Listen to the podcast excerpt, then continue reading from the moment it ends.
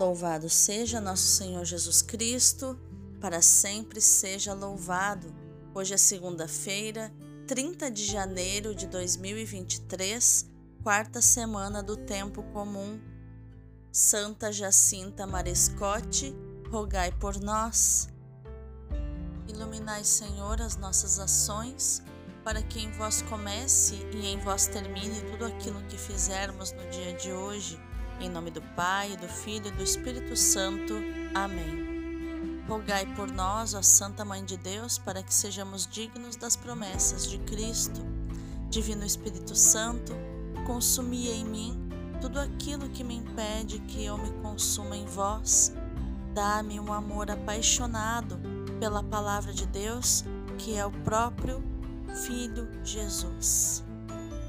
A primeira leitura de hoje é Hebreus 11, do 32 ao 40. Irmãos, que mais devo dizer? Não teria tempo de falar mais sobre Gedeão, Baraque, Sansão, Jefté, Davi, Samuel e os profetas.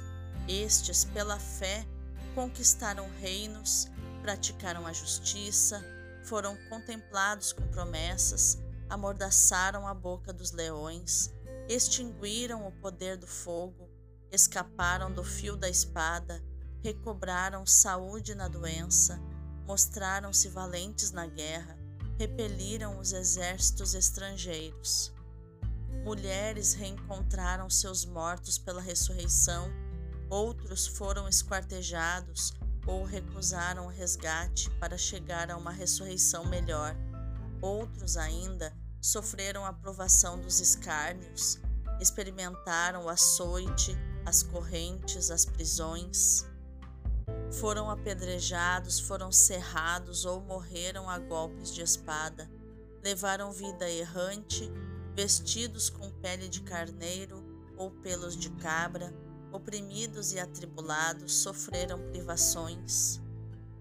Eles, de quem o mundo não era digno, erravam pelos desertos e pelas montanhas, pelas grutas e cavernas da terra. E, no entanto, todos eles, se bem que pela fé tenham, tenham recebido um bom testemunho, apesar disso, não obtiveram a realização da promessa. Pois Deus estava prevendo para nós algo melhor, por isso não convinha que eles chegassem à plena realização sem nós. Palavra do Senhor graças a Deus. O responsório de hoje é o Salmo 30 ou 31, versículos do 20 ao 25. Fortalecei os corações, vós que ao Senhor vos confiais. Como é grande, ó Senhor, vossa bondade, que reservastes para aqueles que vos temem, para aqueles que em vós se refugiam, mostrando assim o vosso amor perante os homens. Na proteção de vossa face os defendeis bem longe das intrigas dos mortais. No interior de vossa tenda os escondeis, protegendo-os contra as línguas maldizentes.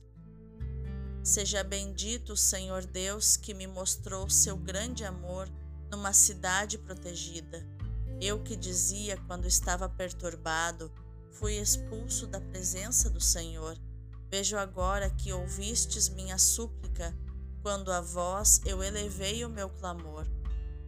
Amai o Senhor Deus, seus santos todos, ele guarda com carinho seus fiéis, mas pune os orgulhosos com rigor.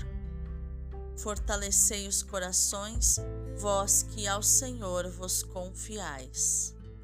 Aleluia, aleluia, aleluia. Como diz em Lucas 7,16, um grande profeta surgiu entre nós e Deus visitou o seu povo. Aleluia. O evangelho de hoje é Marcos 5, do 1 ao 20.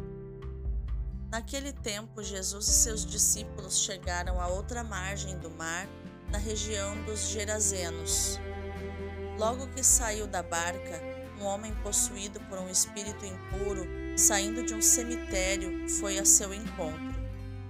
Esse homem morava no meio dos túmulos e ninguém conseguia amarrá-lo, nem mesmo com correntes. Muitas vezes tinha sido amarrado com algemas e correntes, mas ele arrebentava as correntes e quebrava as algemas, e ninguém era capaz de dominá-lo. Dia e noite ele vagava entre os túmulos e pelos montes, gritando e ferindo-se com pedras. Vendo Jesus de longe, o endemoninhado correu, caiu de joelhos diante dele e gritou bem alto: Que tens a ver comigo, Jesus, filho do Deus Altíssimo? Eu te conjuro por Deus, não me atormentes. Com efeito, Jesus dizia: Espírito impuro, sai desse homem. Então Jesus perguntou: Qual é o teu nome? O homem respondeu: Meu nome é Legião, porque somos muitos. E pedia com insistência para que Jesus não o expulsasse da região. Havia aí perto uma grande manada de porcos pastando na montanha. O espírito impuro suplicou então: Manda-nos para os porcos para que entremos neles. Jesus permitiu. Os espíritos impuros saíram do homem e entraram nos porcos, e toda a manada, mais ou menos uns dois mil porcos, atirou-se monte abaixo para dentro do mar, onde se afogou. Os homens que guardavam os porcos saíram correndo e espalharam a notícia na cidade e nos campos, e as pessoas foram ver o que havia acontecido. Elas foram até Jesus e viram o endemoninhado sentado, vestido e no seu perfeito juízo, aquele mesmo que antes estava possuído por legião, e ficaram com medo. Os que tinham presenciado o fato explicaram-lhes o que havia acontecido com o endemoninhado e com os porcos.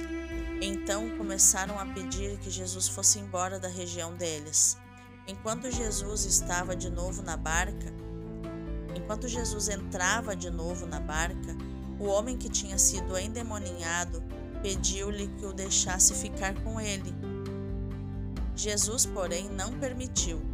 Entretanto, lhe disse: Vai para casa, para junto dos teus, e anuncia-lhes tudo o que o Senhor, em sua misericórdia, fez por ti.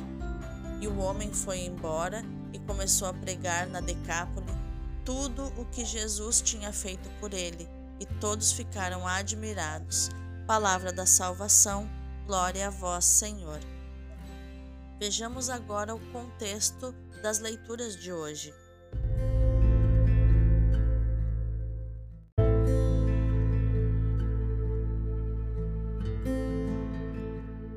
A primeira leitura nos mostra que, para animar os cristãos que vacilam na fé, o autor da carta aos Hebreus faz desfilar diante deles uma longa série de heróis nacionais, como Gedeão, Baraque, Sansão, Jefté, Samuel e Davi, e outros que não nomeia explicitamente, mas onde não é difícil vislumbrar Daniel, os três jovens lançados à fornalha ardente, Elias e Eliseu, embora sem também lhes referir os nomes apresenta uma série de homens e de mulheres que sofreram perseguições e martírios. Entre eles é fácil identificar Eleazar, a mãe dos Macabeus e seus filhos, os profetas Zacarias, Jeremias e Elias. Deus não deixou sem recompensa o testemunho, o esforço e a confiança de todos estes heróis, profetas, santos e mártires. O seu testemunho tem tanto mais valor quanto não chegaram a ver cumprida a promessa. O seu exemplo é estimulante para os cristãos que não tiveram essa sorte. Não há, portanto, razão para vacilar na fidelidade a Cristo, apesar das perseguições e da saudade dos ritos do templo. A fortaleza dos antigos deve estimular os destinatários da carta, fazendo-lhes compreender que a estranheza e a rejeição do mundo em relação a eles é condição normal de quem quer efetivamente aderir a Deus.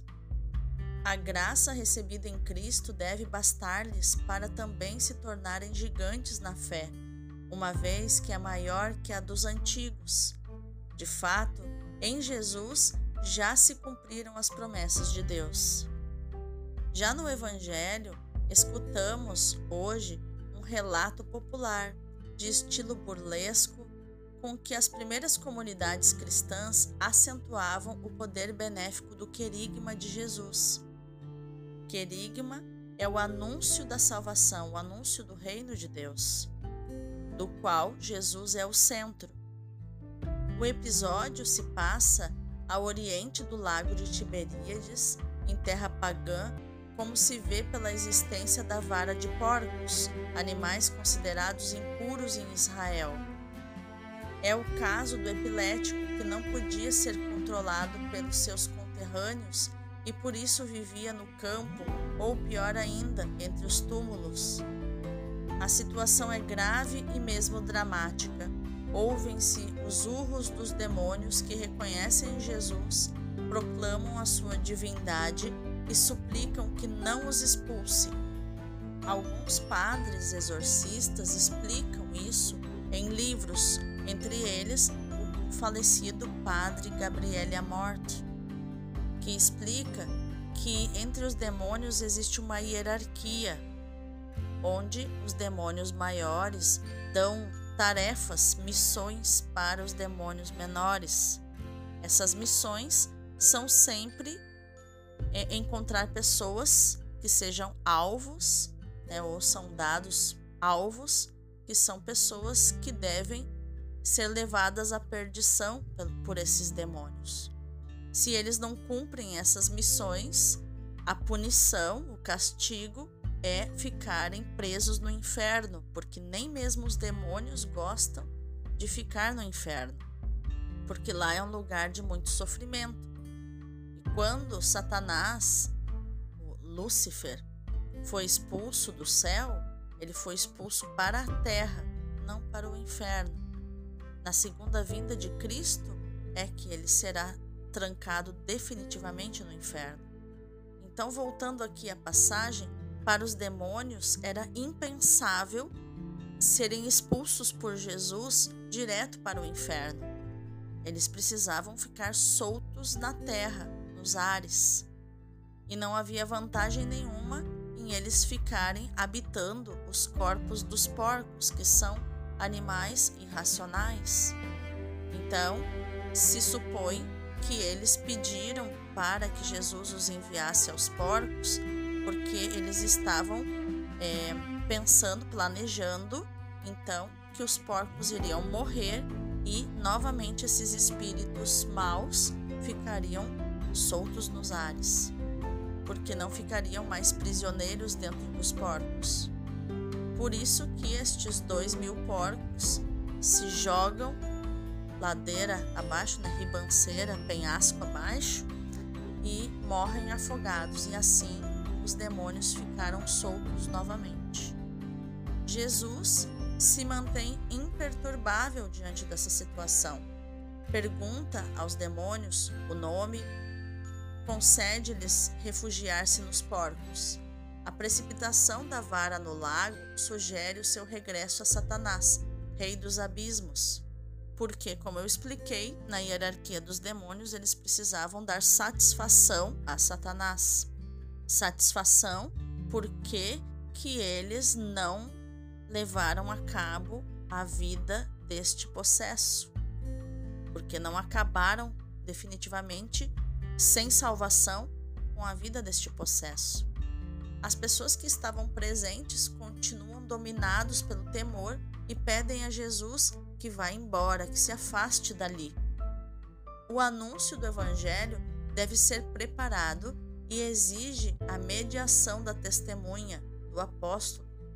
Ao contrário do silêncio que em Marcos Jesus geralmente impõe aos que recebem o milagre, né, que chamamos de miraculados, aqui manda ao possesso libertado que vá levar a notícia aos seus aos seus parentes, às pessoas da sua casa.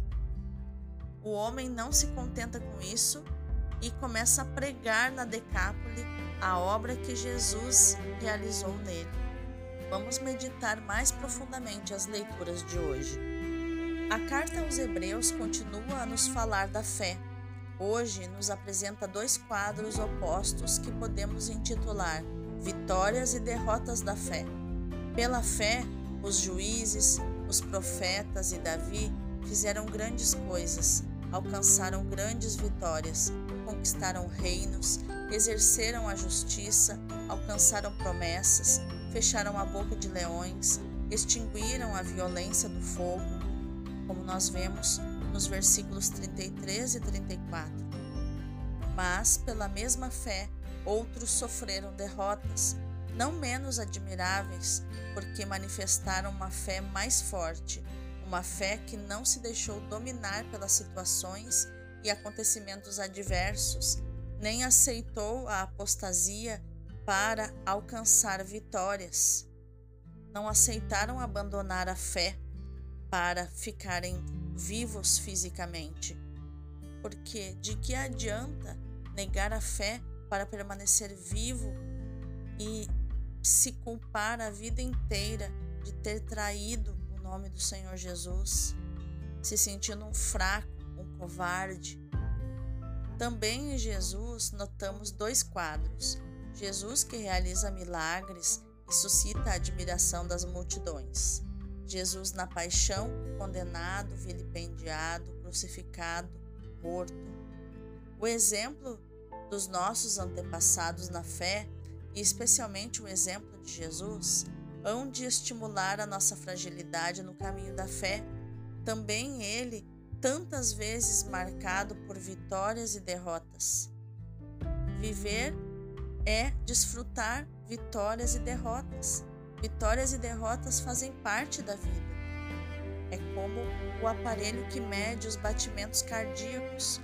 Ora, ele sinaliza para baixo, ora, sinaliza para cima. E assim é a nossa vida.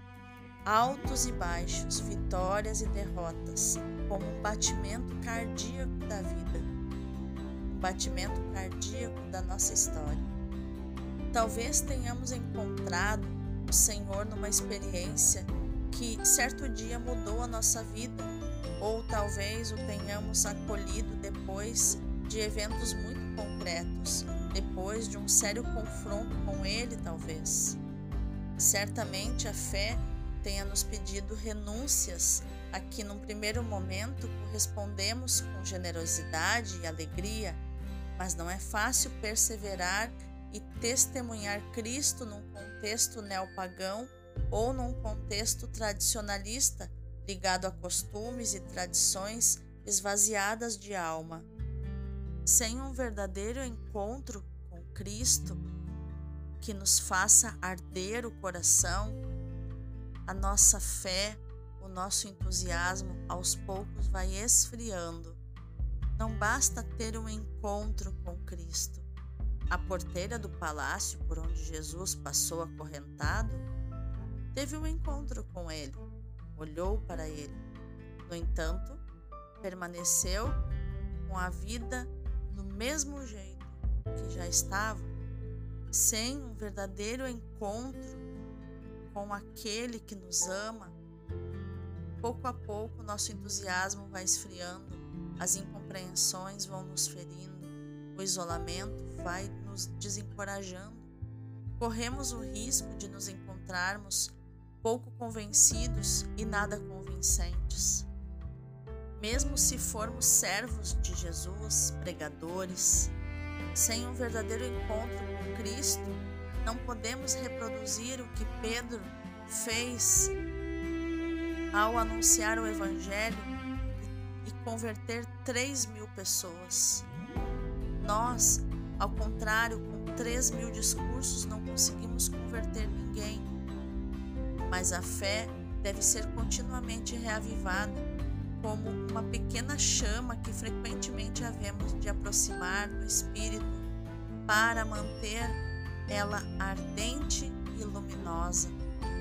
Só mudamos profundamente de vida quando o próprio Espírito Santo revelar direto ao nosso espírito a cruz de Cristo, que é uma, uma revelação de algo que humanamente parece sem sentido nenhum alguém morrer na cruz para salvar a humanidade.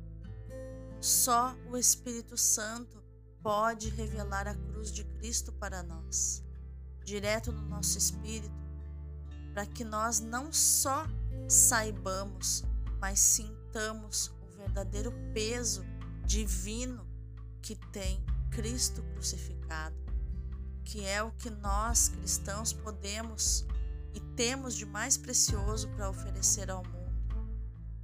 Precisamos lembrar de tantos irmãos e irmãs que deram um esplêndido testemunho de perseverança e nos transmitiram a chama da fé, porque prosseguimos a sua mesma caminhada.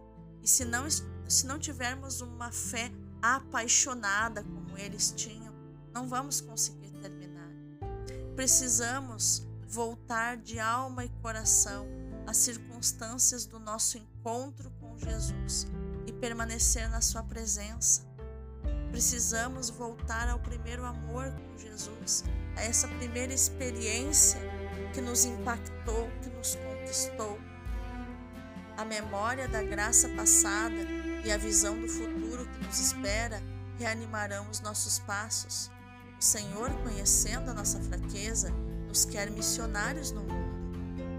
Ele próprio nos apoia para que possamos alcançar a promessa juntamente com as grandes testemunhas que nos precederam e que virão depois de nós, as quais havemos de entregar a chama da fé, assim como um atleta entrega a tocha olímpica ao outro, né? Passa a tocha ao outro para que ele corra até chegar no finalmente a pira olímpica que se acende, nosso caso é o céu. Vamos orar? Senhor, a nossa vida é marcada por vitórias que nos consolam e por derrotas que nos deixam desolados. Dá-nos o teu Espírito Santo para que saibamos aproveitar de umas e de outras. Saibamos celebrar as vitórias, saibamos chorar as derrotas. O céu aproveita tudo, os anjos aproveitam tudo, cada sorriso e cada lágrima. As coisas positivas nos fazem ver a fecundidade da fé, mas sabemos que elas são terrestres e que havemos de ir além delas. As coisas negativas nos ajudam a voltar-nos para as coisas do céu e a procurar os verdadeiros valores espirituais. Assim estaremos unidos ao mistério da morte e da ressurreição de Jesus, teu Filho, Pai, e com ele alcançaremos vitória sobre o mundo. Foi ele que nos disse: Tende confiança, eu venci o mundo. Temos confiança, Senhor, mas aumenta e aumenta a nossa fé. Amém. Convido você agora a contemplar as leituras de hoje, essa palavra tão linda de fé que recebemos hoje, contemplar pelos olhos e pelo coração do Padre Leão Deon, o Sagrado Coração de Jesus. Ele diz assim: Rejeitai toda a impureza, todo o fermento de malícia, e recebei com docilidade a palavra enxertada em vós e que pode salvar as vossas almas. Tende cuidado em observar esta palavra e não vos contenteis em escutá-la, deduzindo-vos a vós mesmos, porque aquele que recebe a palavra e não a cumpre parece-se a um homem que observa o seu rosto num espelho e depois de se ter observado, vai-se embora e esquece-se naquele mesmo instante de como era. Mas aquele que medita a lei de perfeição, a lei que liberta as nossas almas do pecado e que a ela se agarra, fazendo o que escuta, esse será feliz e abençoado nas suas obras, como está em Tiago 1, 21. Meus irmãos, de que servirá a um homem dizer que tem fé se não tem as obras? A fé poderá salvá-lo? Se a um dos vossos irmãos faltar vestuário ou alimento, e se algum de entre vós lhe disser: Ide em paz, aquecei-vos, saciai-vos, sem nada lhe dar, De que lhe servirão os vossos desejos? A fé que não tem obras está morta.